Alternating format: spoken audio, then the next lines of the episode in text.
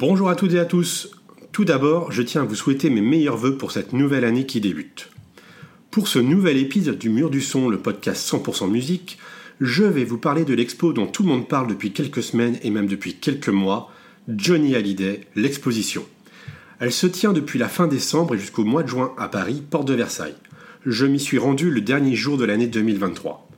Déjà, et c'est un bon point, vous réservez votre place par créneau, ce qui évite attroupement et cohue. Et comme lors de son vivant, le public de Johnny est au rendez-vous et est toujours aussi large. J'ai pu y croiser des fans de la première heure, des quarantenaires, des jeunes adultes et même des enfants qui dansaient au son des chansons de l'idole des jeunes et des moins jeunes. La première citation mise en avant dans cette expo est le conseil donné par Maurice Chevalier à Johnny pour ses concerts. Soigne tes entrées et tes sorties. Et au milieu, eh bien, fais ton métier.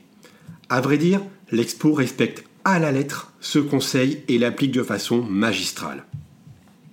Pour l'entrée dans l'exposition, nous sommes par petits groupes dans un espèce de sas et nous avons le droit aux plus grandes entrées sur scène de l'artiste dans un déluge de jeux de lumière. J'étais tellement dedans que j'en ai oublié d'en prendre une photo ou vidéo. C'est magnifique. La mise en scène est grandiose. Et il faut dire que les entrées sur scène de Johnny ont toujours été calibrées pour le public entre l'entrée dans la main de fer, l'entrée tel un boxeur au Parc des Princes en 93, l'entrée avec l'hélicoptère en 98. Dès les premières minutes, nous sommes dans l'ambiance. L'objectif de cet épisode n'est pas de tout vous dévoiler, je veux vous laisser les surprises également. Tout au long de l'expo, vous allez découvrir ou redécouvrir les plus belles tenues de scène de l'artiste, de son premier Olympia à son dernier concert avec les vieilles canailles. Beaucoup de ces tenues nous rappellent des souvenirs de concerts pour celles et ceux qui ont eu la chance de voir l'artiste en live. Vous allez également pouvoir admirer ses bijoux, dont l'un de ces derniers emblématiques, le collier avec Jésus avec une guitare sur sa croix. La mise en scène pour y accéder est sensationnelle. Je vous en dis pas plus, mais les profils de Johnny sont une très grande idée. Vous allez également retrouver une reconstitution de sa chambre d'ado, avec des images datant du Golf Drew avec Eddie Mitchell et Jacques Dutronc. Vous allez retracer les plus grands moments musicaux et cinéma de l'artiste. D'ailleurs, le Johnny acteur est très bien mis en avant durant cette exposition, avec par exemple le témoignage vidéo de Claude Lelouch. On y retrouve d'ailleurs une reconstitution de sa salle de cinéma de Marne-la-Coquette, avec même sa collection de DVD. On se dit, tiens, Johnny, regardez ça. Ah oui, ça c'est normal, je comprends. Oh, tiens, bah moi aussi je laisse DVD là. Au centre de l'expo, on retrouve un auditorium où on peut regarder quelques grands moments de la carrière de Johnny sur scène, assis sur des flat cases. Deux petits regrets sur cette excellente idée. Il pourrait y avoir encore un peu plus de moments à regarder et surtout le son est beaucoup trop fort autour de l'auditorium, ce qui peut être dérangeant quand on écoute l'expo avec son casque aux environs de cet espace. Vers la fin de l'expo, on se retrouve face à la dernière voiture achetée par Johnny, ainsi que face à trois de ses Harley Davidson. C'est un grand moment. Je dirais même qu'il aurait fallu en avoir encore un peu plus, car l'automobile et la moto, c'était une des grandes passions de Johnny. Enfin, l'expo se termine tout d'abord par la reconstitution de son bureau, là où l'artiste est décédé en 2017. C'est dur. Les larmes coulent sur les joues des visiteurs.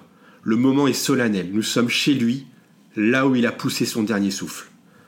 Enfin, l'expo se termine par des images de l'hommage national sur les champs et à la Madeleine, histoire de bien enfoncer le clou.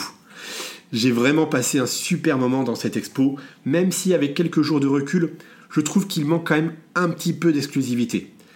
Je ne sais pas ce qui manque, car on retrouve aussi ses récompenses, ses disques d'or, ses disques de diamant, mais il me manque quelque chose sur Johnny Chanteur.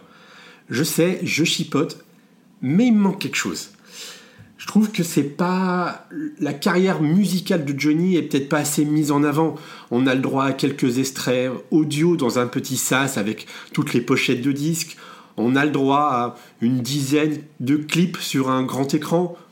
Voilà, peut-être, euh, je sais même pas s'ils sont les plus marquants. Il y a des clips dont je me souvenais plus.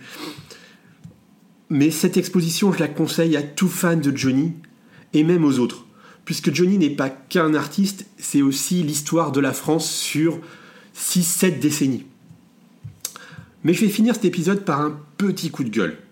D'abord, félicitations à Laetitia Hallyday pour l'organisation de cette expo. Mais la campagne de communication est à vomir. Était-ce vraiment nécessaire d'envoyer au front ces deux filles, Jade et Joy? Est-ce qu'on avait besoin de les voir en interview dans 7 à 8 ou dans Gala pour promouvoir cette exposition? Parce que bien sûr tout est orchestré autorisé et organisé par leur maman. Hein. Joy est mineure, donc elle a forcément l'autorisation de sa mère. On n'avait pas besoin de ça. Pas besoin d'entendre de nouveau parler de leur brouille avec David et Laura. On n'en avait pas besoin. Alors oui, bien sûr, bah, ça a fait les gros titres dans les closers publics et tout ça. Mais on n'en avait pas besoin. Enfin, l'exposition n'avait pas besoin de ça pour euh, être euh, un succès. La promotion de Laetitia se suffisait à elle-même. Évidemment que l'interview des deux filles était un événement, mais n'était pas nécessaire dans ce cadre et pas de cette façon. Il y a quand même une instrumentalisation des deux filles à ce moment-là. Mais quand même chapeau à Laetitia qui ne s'est pas mis en avant durant cette expo, ni elle, ni ses filles. On y voit David, on entend la chanson Laura, mais euh, par contre, à part une image de Sylvie Vartan, aucune trace des autres femmes de Johnny. Après, c'est pas bien grave, hein. même si euh, ça aurait été bien d'avoir un petit clin d'œil à Nathalie Baye, qui est quand même une des femmes marquantes dans l'histoire euh, et la carrière de Johnny. Surtout dans la carrière d'ailleurs. Cette expo dure jusqu'au mois de juin. Et je me dis que c'est dommage qu'elle se termine comme ça. Pourquoi un producteur ne rachète pas la maison de Marne la Coquette, qui est en vente, pour en faire à terme un musée consacré à Johnny? Ça permettrait à des fans qui ne peuvent se payer le voyage à Saint-Barth de venir rendre des hommages réguliers à Monsieur Johnny Hallyday. Prenons exemple sur le musée Gainsbourg qui vient d'ouvrir ses portes. Voilà, je vous dis à très bientôt pour un prochain épisode du Mur du Son, le podcast 100% musique. Ciao ciao